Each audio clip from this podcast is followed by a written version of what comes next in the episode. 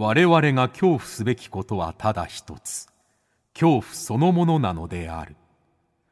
この番組は事故物件住みます芸人松原谷氏が恐怖の本質を探求すべく各界の道を極めた人々と恐怖について語らいます。松原谷氏の興味津々。ご一緒に恐怖の感性を磨きましょう。こんばんは松原谷氏です。今夜の対談相手は漫画家の清野徹さんです。清野さんは1998年に「兄貴の季節」で漫画家デビュー。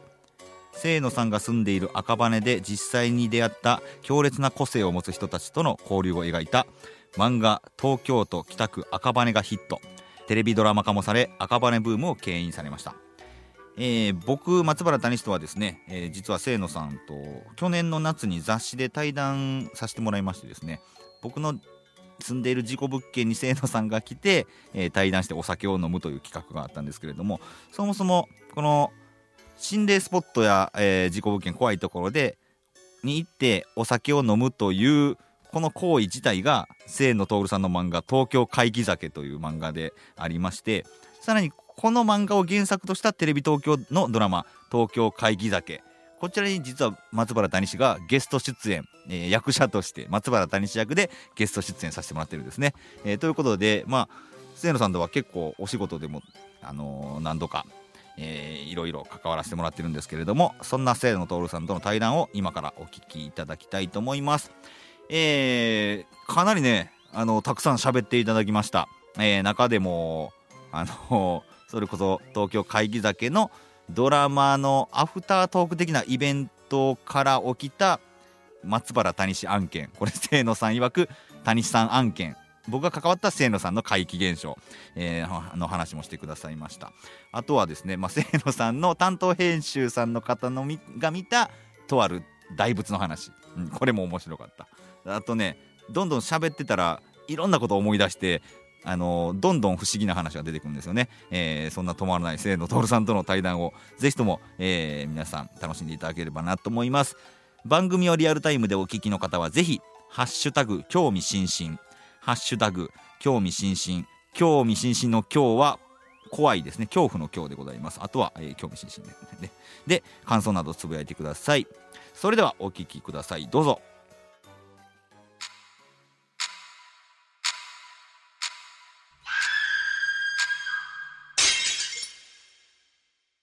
さあ今夜は漫画家の清野徹さんにお越しいただきました、えー、清野さんよろしくお願いします。よろしくお願いします。お願いします。はい。もうえあれ？いついつ以来かな？あのドラマでご一緒させてもらってからですよね。そうですね。ドラマでは大変お世話になりました。お世話になりました。東京、はい、東京怪奇酒。はい。清野さんのドラマ、えー、原作の漫画をドラマにした。はい、はい、えー、あの杉野遥亮さん主演で、まあ、東京怪奇酒というななんですかね心霊スポットとか怖いところ行ってお酒飲むっていう行為を、えー、繰り返すドラマですね。これ説明が難しい 説明が複雑なんですけど、まあ、谷さん出ていただけて本当に感謝してます。いやあれめっちゃめっちゃ面白かったですその現場も。谷さんの回大好きですよ。あ本当ですか？あれが実話っていうのがまたね素敵ですよねあのお父さんが亡くなった部屋の、えー、娘さんの依頼を受けて一緒に片付けに行ったら、えー、お父さんの部屋がエロ本まみれだったっていう話ですね。はい、オンラインイベントの方ではそのお父さんの遺骨を谷さんが持ってきて そうなんですよ。謙信な人だなと思って。いやいやあのちゃんとあの お父さんの娘さんからちゃんと預かってますんで 娘さんも結構な方ですよね。娘さん結構ね、結構な方ですね。ちゃんといいと言いますか。そうですね。ちゃんと遺骨をなんかなんだかな、その納骨するのにお金がかかるとか言ってまして。納骨するのがちょっと面倒なんですかね。だから谷口さんにちょっと押し付けたみたいな。いやいやいや返しますよちゃんと今。なぜか大阪までその娘さんのお父さんの遺骨がありますからね今。あれあれの後にちょっと不思議なことが起こったんですよ。はい、えオンラインイベントの後にですか？そうです。それちょっと今日まで撮っとこうと思ってあすごい。そんな大したことじゃないんですけど、こんなこと普段なかったんで、はい。あのあれ、確か3月27日の土曜日だったんです3月27日、まあ、テレビ東京の、えー、東京会議酒の最終回の次の日ですね、確か。はい、土曜日でしたよね。はいで、僕、あれ、ちょっとリアルタイムでもう見てたんですけど、その後もう一回ちゃんと見返して、はいで、やっぱ谷さんが遺骨持ち出した時に爆笑して、本当面白くいて、やもう爆笑して谷さんにあの、はいお礼の LINE したじゃなあいです LINE か。来ました。はい。で、その後、そその日の夜深夜、い。正確な時間覚えてないんですけど、はい。1時半から2時半の間だと思うんですけど、はい。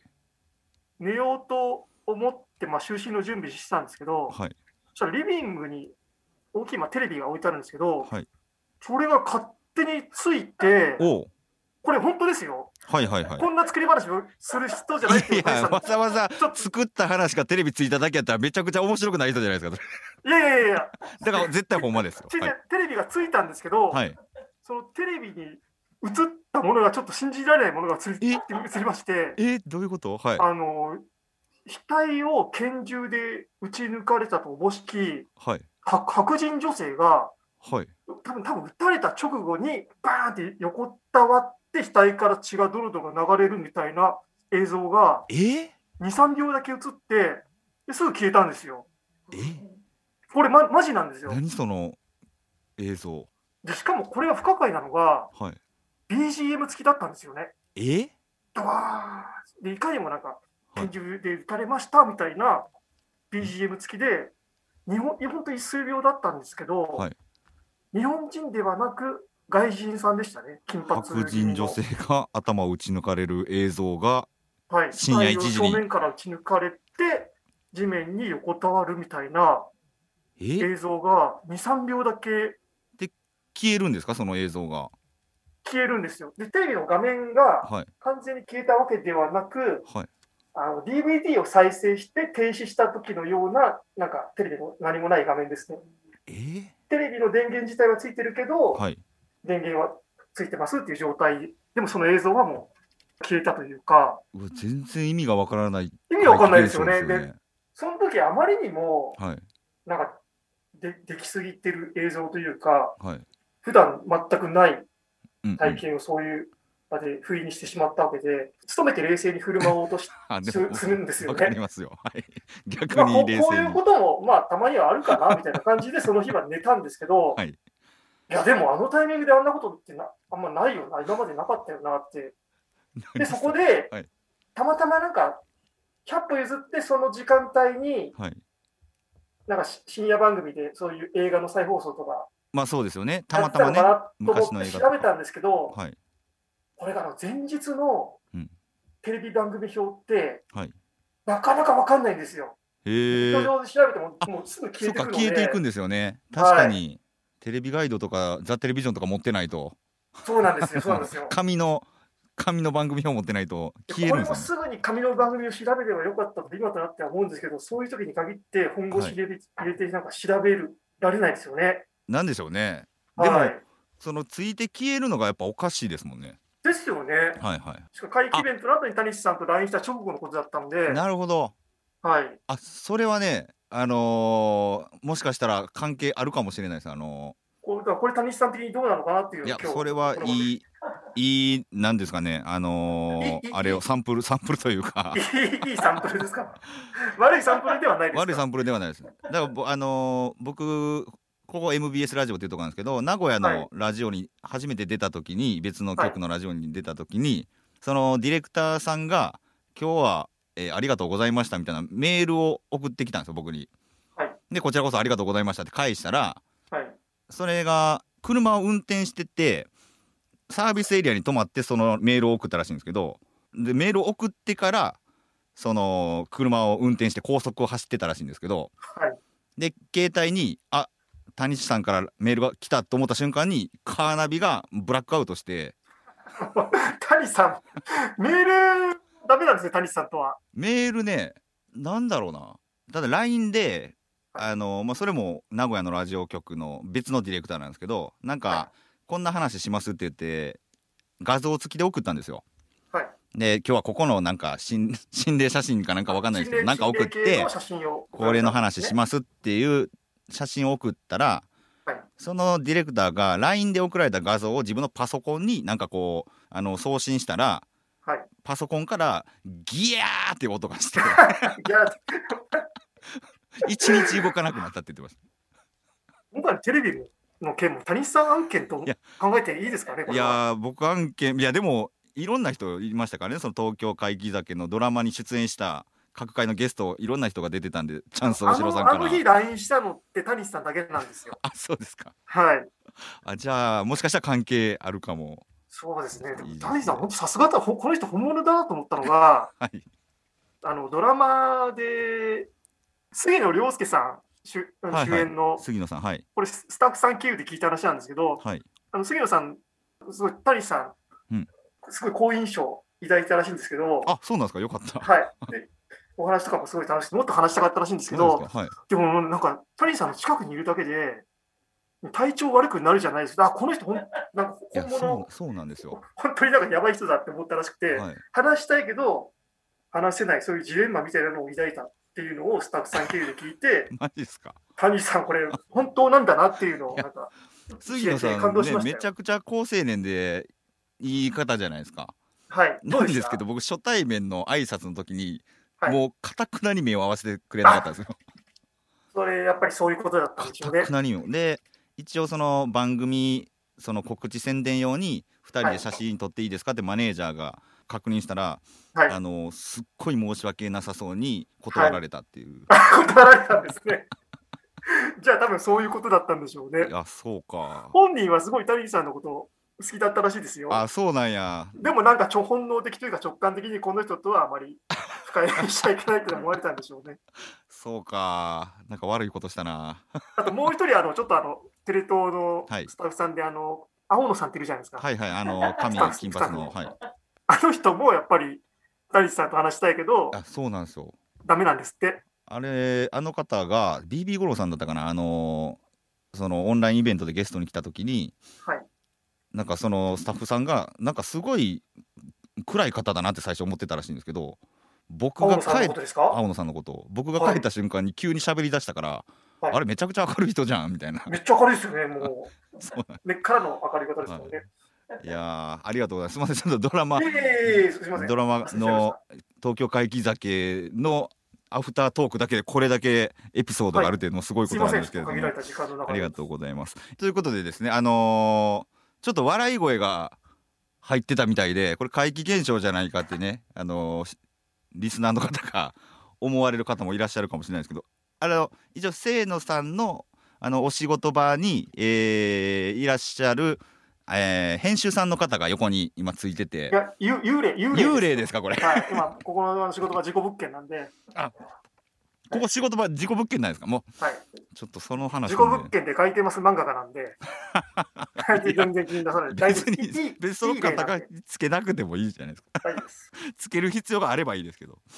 ありがとうございます。ということで、えーこの後もし笑い声が聞こえても、まあそういうことというのをね、えー 思っていただければと思うんですけれども、えー改めましてですね、まあ、清野徹さん、えー今回、まあ、ドラマの原作として「東京怪奇酒」という本を書かれたんですけれどもその続編が出ております「続東京怪奇酒」という本なんですけれども、まあ、こちらを書くきっかけといいますか、まあ、そもそも「東京怪奇酒」という本を書くきっかけですね。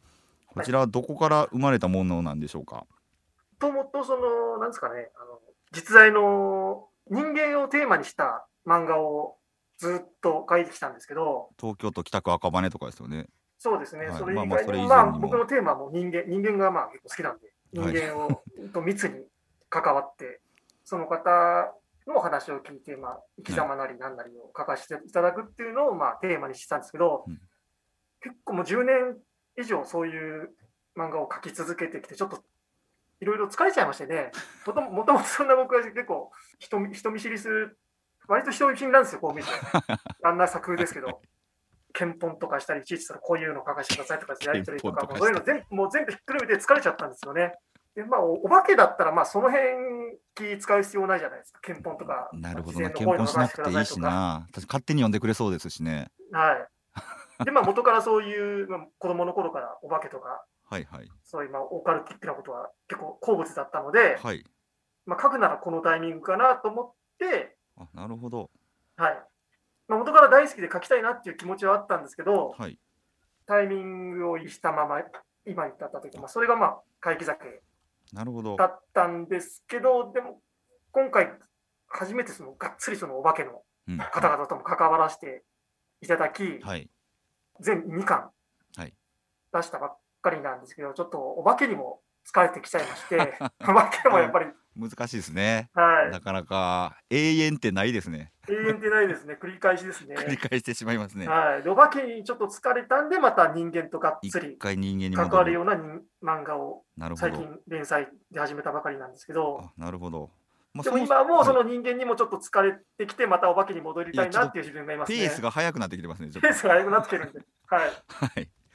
まあ、そもそもその昔から心霊ものや怪談が好きだったっていうことなんですかね？どんなテレビとか本とか好きだったんですか？僕が子供の頃はもう結構テレビでも普通に心霊特番とかいうやってましたから、心霊特そういう番。はい。のにがっつり浸って育渡谷さんとほぼ同じ世代なんで分かると思うんですけど、そうですね。はい。はい、怪談ブームって言ったらいいんですかね。そうですね。よくはい、ありましたよね。あの時代はいの空気の感の元育ってきたので、はい、と特に好きな霊能者だったりとか怪は談いしゃべる人だったりとか、番組だったりとかってあったりしますか？まあ、それこそでも、谷さんももう出始めの頃からもずっと注目してましたからね、え今回こういう形で関わらせていただいたら本当嬉しいんですけど、わそれは嬉しいね谷。さんがもう名乗りを上げた時です、あのお前ら行くなで、本当ですか？あれからもずっと注目してましたからね、わありがとうございます。いや嬉しいな。オーブを操ってる谷さんがもうなんかずっと見てましたから、もう。そうですね。はい操ってたな。あれ以上の物件が今まだねなかなか出てこないんですけれどもすごかっ。たですからね。なるほど。共通の知り合いで言うと、なんですかね、あの西浦和さんとかも好きなんですよ。西浦和さん、で西浦和さんってもう子供の頃はい。北区に住んでたんですよ。えっ、と東京のですか？はい。はいはいだ僕の地元と非常に近くて、なんかお話とかもはい。結構共通点があ、そう多ので、ないんですね。はい。であの人西浦和さんもなんていうんですか、そのむちゃくちゃ調べて現場行く人じゃないですか。はい。僕一度プライベートでご飯行かせていただいたことがあるんですけど、はい。その時に西浦さんがお店をチョイスしてくれて、そこに僕が行ったんですけど、はい。そこもがっつりあの幽霊が出るところらしくて、まあ、隣町のあのしゃぶしゃぶ屋なんですけど、そこに幽霊が出るっていう。そこでもなんかもう肉にも目もくれず、はい。ずっと嬉しそうに西浦さんが幽霊の話をしてるんですよ。だこの人本当に幽霊が好きなんだなって、いやそうですね。あの感じはなんか好きなんですよね。あの感じいいですね。はい。僕も西浦和さんからあのーなんか持って帰ってはいけないある島の石を。なんかもらいまして。で僕も滑られましたけど、それはお断りしましたね。いや絶対断ってよかったと思う。僕それもらってからあのひげ剃れなくなって、ひげ剃りなかった。い、つも普通になんて T 字カミソリで剃ってたんですけど、はい。そっからなんか連続で毎回引っかかるようになって。引っかかれる。はい分かんないんですよ。どこに引っかかっても分かんないんですけど洗面所が血まみれになるんですよ。えー、でこれ石持ってるからやなって思ってカバンの中に入れるのはやめましたそれそこからも普通に剃れるようになあそこから剃れるようになりましたはい。何やったらなあの石。っていうのはありましたけれども。はい。まあ、はい。今回書かれたのが「えー続東京会議酒」えーですね、はい。はい。今年ですよね。だからドラマと同じタイミングぐらいで発売されましたよね。はい。この中で一番印象に残っているエピソードってありますでしょうか？うーんと、まあ、割とどれも印象に深いんですけど、はい陰陽師とはい。関わったりとかヒュードロドロとかね。み本当自分の身近にいる人たちがはい。割と当たり前のようにそういう回帰的な人知を超えた体験をされている方がはいはい。予想以上に多かったっていうことを知れたのがなんかあなるほど。こんなみんなうん。持ってるんだっていう、そうですよね。その向こうから教えてくれないだけで聞いたらそうです。ねはいこっちの聞き方によっていくらではい。もそういうの持ってる人がいるっていうのを知れたのではいはい、だから今まで以上にその辺で会った人とうんうん、会った人に聞くようになりましたね。あああのー大仏を見る方が近しい方でいらっしゃるじゃないですか突然。そうですね、大仏、はい、はい。僕の担当編集さんの加藤さんという方なんですけど、はい。あの話もう一回ちょっと詳しく聞かせてもらっていいですか？初めて通ったみ道で、はい。行きに青銅製のそこそこ大きい10メートルぐらいのはい。大仏を見て、それを目印に帰りうん。帰ろうと、駅に向かおうとしたら、はい。同じ場所なはずなのに、はい。大仏がなかった。うんうん。で、後々しらいろんな人に調べたところ、そもそもそんな大仏なんてその場所に存在していなかった。でしかも見たのは加藤さんだけではなく、はい。もう一人、ライターさんか、ライターさんも見ていて、はい二人別にそこまで酔っ払っていたわけでもなく、あ そうか幻覚っていうことでもないってことですねはいうん。で、その加藤さん自身、うんそういうものに対して懐疑的な人だったんですよ。あそうなんですねはいはい。で、そういう人がそういう体験をうんした時の反応もやっぱり面白くて、でやっぱり忘れ忘れようとするのか分かんないですけど、本能的に。はいはいすぐには思い出せないっぽいんですよね。えー、僕も怪奇酒の連載が決まった時に加藤さんに、ん。なんかそういう変な怪奇的な不思議な話ないですかって聞いたところ、はい。そこで加藤さん、その話を完全に忘れてましたからね。あー。そこから何ヶ月かして、そういえば、うん。私も一つありましたっていうので、その大仏の話を聞かせてもらって、うん。だ人ってあの忘れはいはい。ようとすするように脳がもう働くんだなって思ってますね。記憶に蓋をするみたいなことですよね。そうですね、なかったことにするじゃないですけど、はいはいはいはい。だから加藤さん的にも大仏はなかったことにしたかったんですね。多分そうだと思いますね。で僕自身、やっぱりあるんですよ、そういうふ蓋をしたいっていうか、まあ、あ無意識のうちに蓋をしてたのか分かんないですけど、はい。それはその心霊的なことですか？それともまああの過去の嫌な思い出とか？まあ、過去の嫌な思い出も含めそうですけど、まあ、主に心霊的なほう、心霊って言っていいのか分かんないですけど、自分の中でうん。消せない。消せない。理解で現象、きない。事はい。象については、うん。やっぱり記憶に蓋をしていた節があるなって。思はあって、はあはあはい。でこれ漫画では書いていないんですけど、はい。子供の頃、うん。しょ本当物心ついた時ぐらいですかね、はい。から小学校低学年までややってたっていうか、まあ、ちょっと部屋で起こった不思議なことだったんですけど、はい。あのまあ、当時寝室で家族4人で、まあ、横横並びで寝てる部屋があったんですけど、はい。そこで僕が眠れない夜にうん。空中を見つめると、うん。無数の綺麗な粒子というかつ小さい粒々みたいなのが徐々に見えるようになってくるんですよ。はいです。その粒々をうん。流れろ流れろ流れろって念じると、うん。左上から右下のに向かってこうやって徐々に徐々にゆっくり粒々が流れてくるんですね。はい。で、それが徐々にすっごいスピードを上げてな流れてくるんですよ。はいはい。で、その流れがこう渦巻いてって、うん。気づいたら僕はもう寝てるっていうのを繰り返してたんですよね。お小3ぐらいまでずっと眠れない夜やってたんですけど、ーはい。でそれを中1か中2の頃に、はたふと思い出して、そういえば昔、粒子回してたな。粒子回してたなとは言ってないですけど、まあそういう思い出して、はい。久々にちょっと粒子流してみようかなと思って、うん。そしたら粒子がまた現れて見えるようになったんですよ。おー意識でで自分の意識であ出せるんですねはい。うんうん。出せるっていうか、まあ、元からあったものが徐々に見えてく起き上がってく見えてくる。はあはで見えてきたら、それを流れろ流れろって念じると、はい綺麗に流れてくれるたんですよ、子供の頃は。あはあはで中学になって久々にそれをやろうとしたら、浮き上がってくれたんですけど、はい。当時のように流れてくれないんですよね。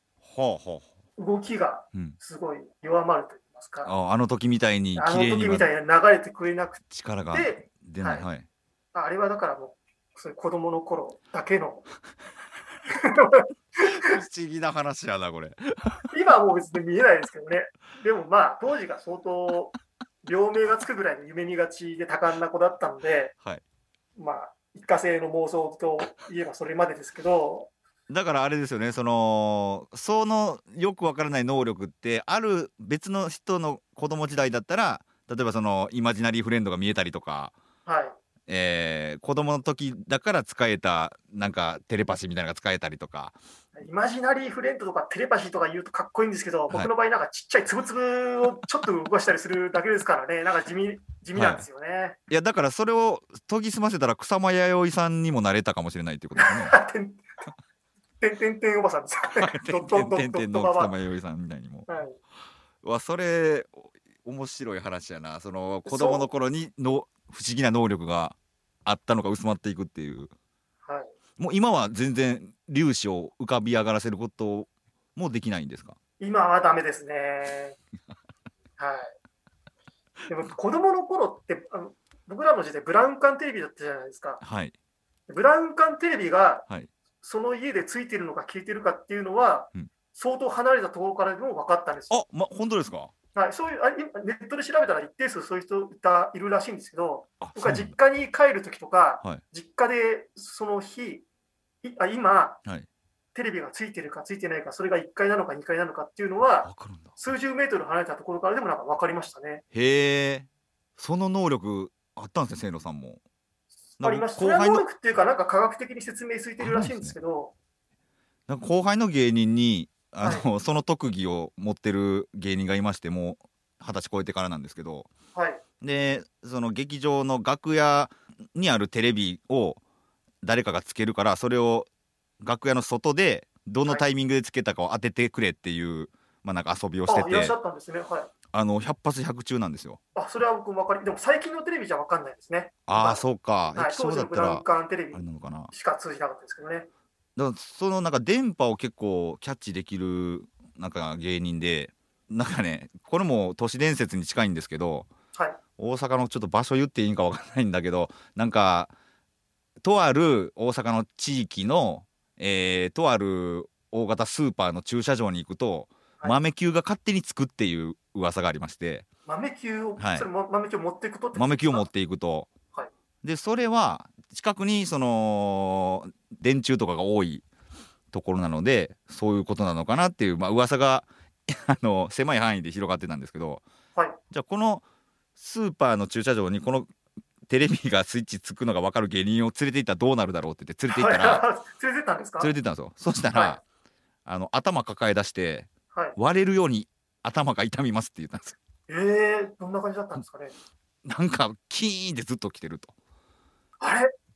その話でも一つ思い出したことがありますよ。この話で思い出すんですはい。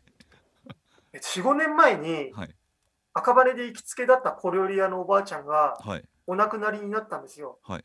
で、その方の、まあ、お通夜にうん。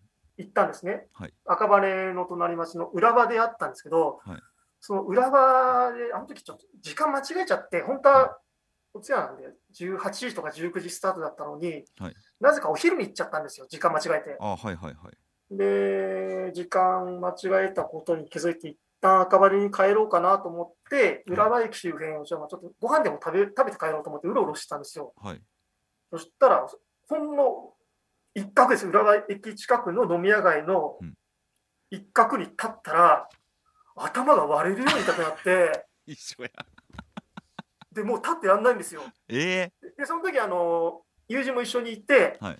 その友人にちょっとここに立ってくれよと。ー、はい。ここなんかおかしい、なんかやばい、ここ、ここだけおかしいって僕が彼に教えて、彼に立たしたんですけど、うん。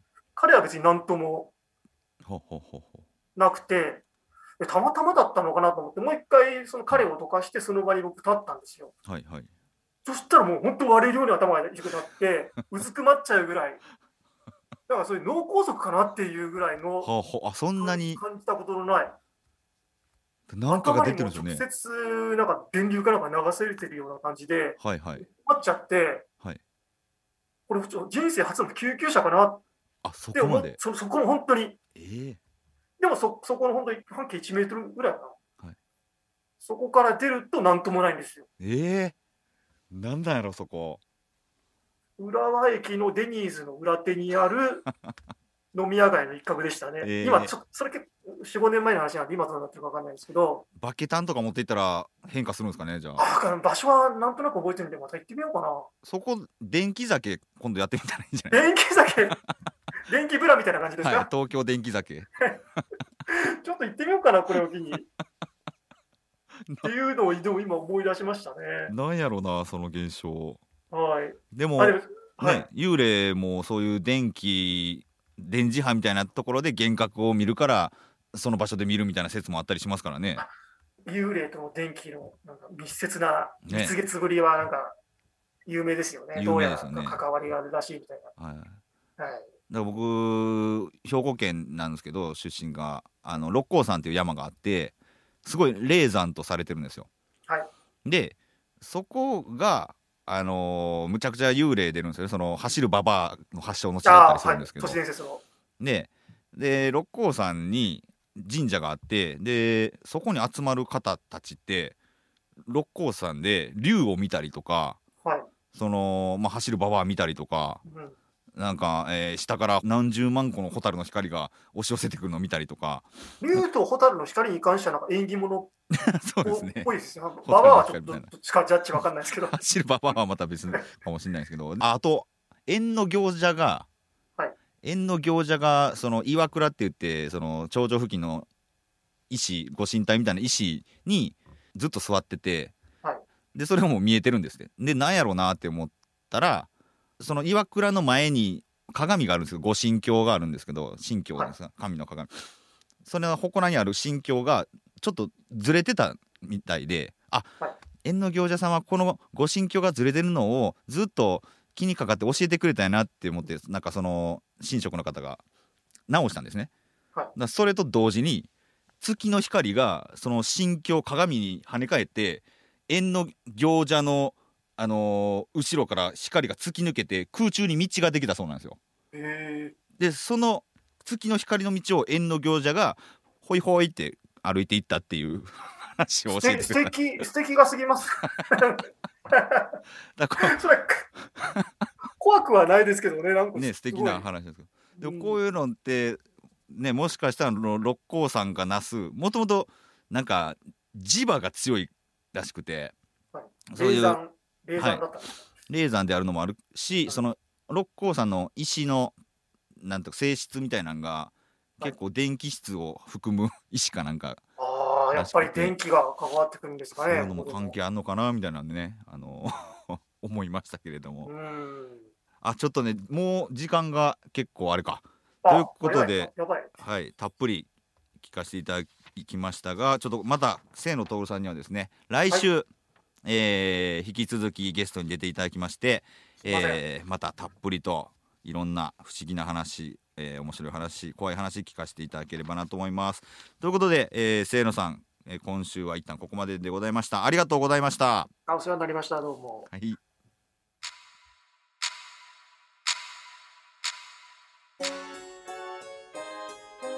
はい、いかがでしたでしょうか？えーノリノリで喋っていただきまして、えー楽しかったですね。この続きは来週、えー来週もお届けします。楽しみにしておいてください。そして、恐怖の感性を磨いてお待ちください。さて、この番組は MBS 公式 YouTube チャンネルと、ポッドキャストでの配信もしています。また、Twitter と Instagram、そしてホームページも開設しています。えー収録の模様や今後の予定などをどんどんアップしていきますので、ぜひフォローの上、チェックしてくださいませ。